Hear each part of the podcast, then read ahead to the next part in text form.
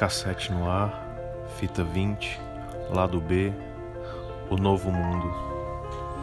As descobertas deste novo mundo expandirão os horizontes. Nada mais será como era antes. E você sabe disso, sente isso e pressente há um bom tempo esta ideia. Não é em vão, há um motivo. Nos últimos meses reinventaram formas de trabalhar, consumir e conviver em sociedade este reflexo não se deu apenas em nosso cotidiano, afetou áreas bem mais profundas, afetou áreas que poucas pessoas têm acesso, áreas profundas do ser. Conhece-te a ti mesmo, lembra? A história humana é a história das decepções. Não desassocie o ponto de encontro entre os dois infinitos que são o passado e o futuro.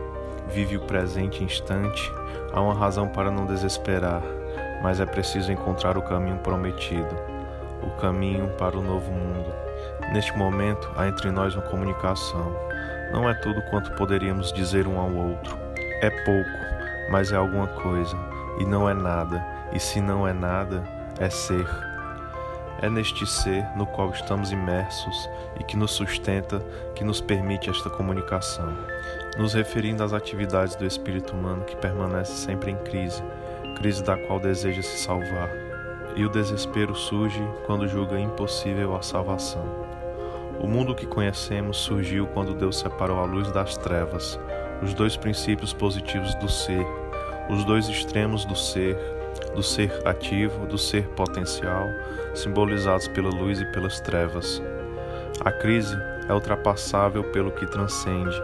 Se há um caminho de salvação, esse só pode ser transcendental.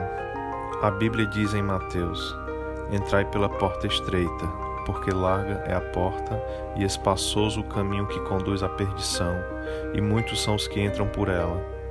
E porque estreita é a porta e apertado o caminho que conduz à vida, poucos são os que a encontram. Poucos serão os que encontrarão o caminho para o novo mundo, pois o caminho é estreito. Conhece-te a ti mesmo, esteja atento ao percurso transcenda, encerrando a transmissão.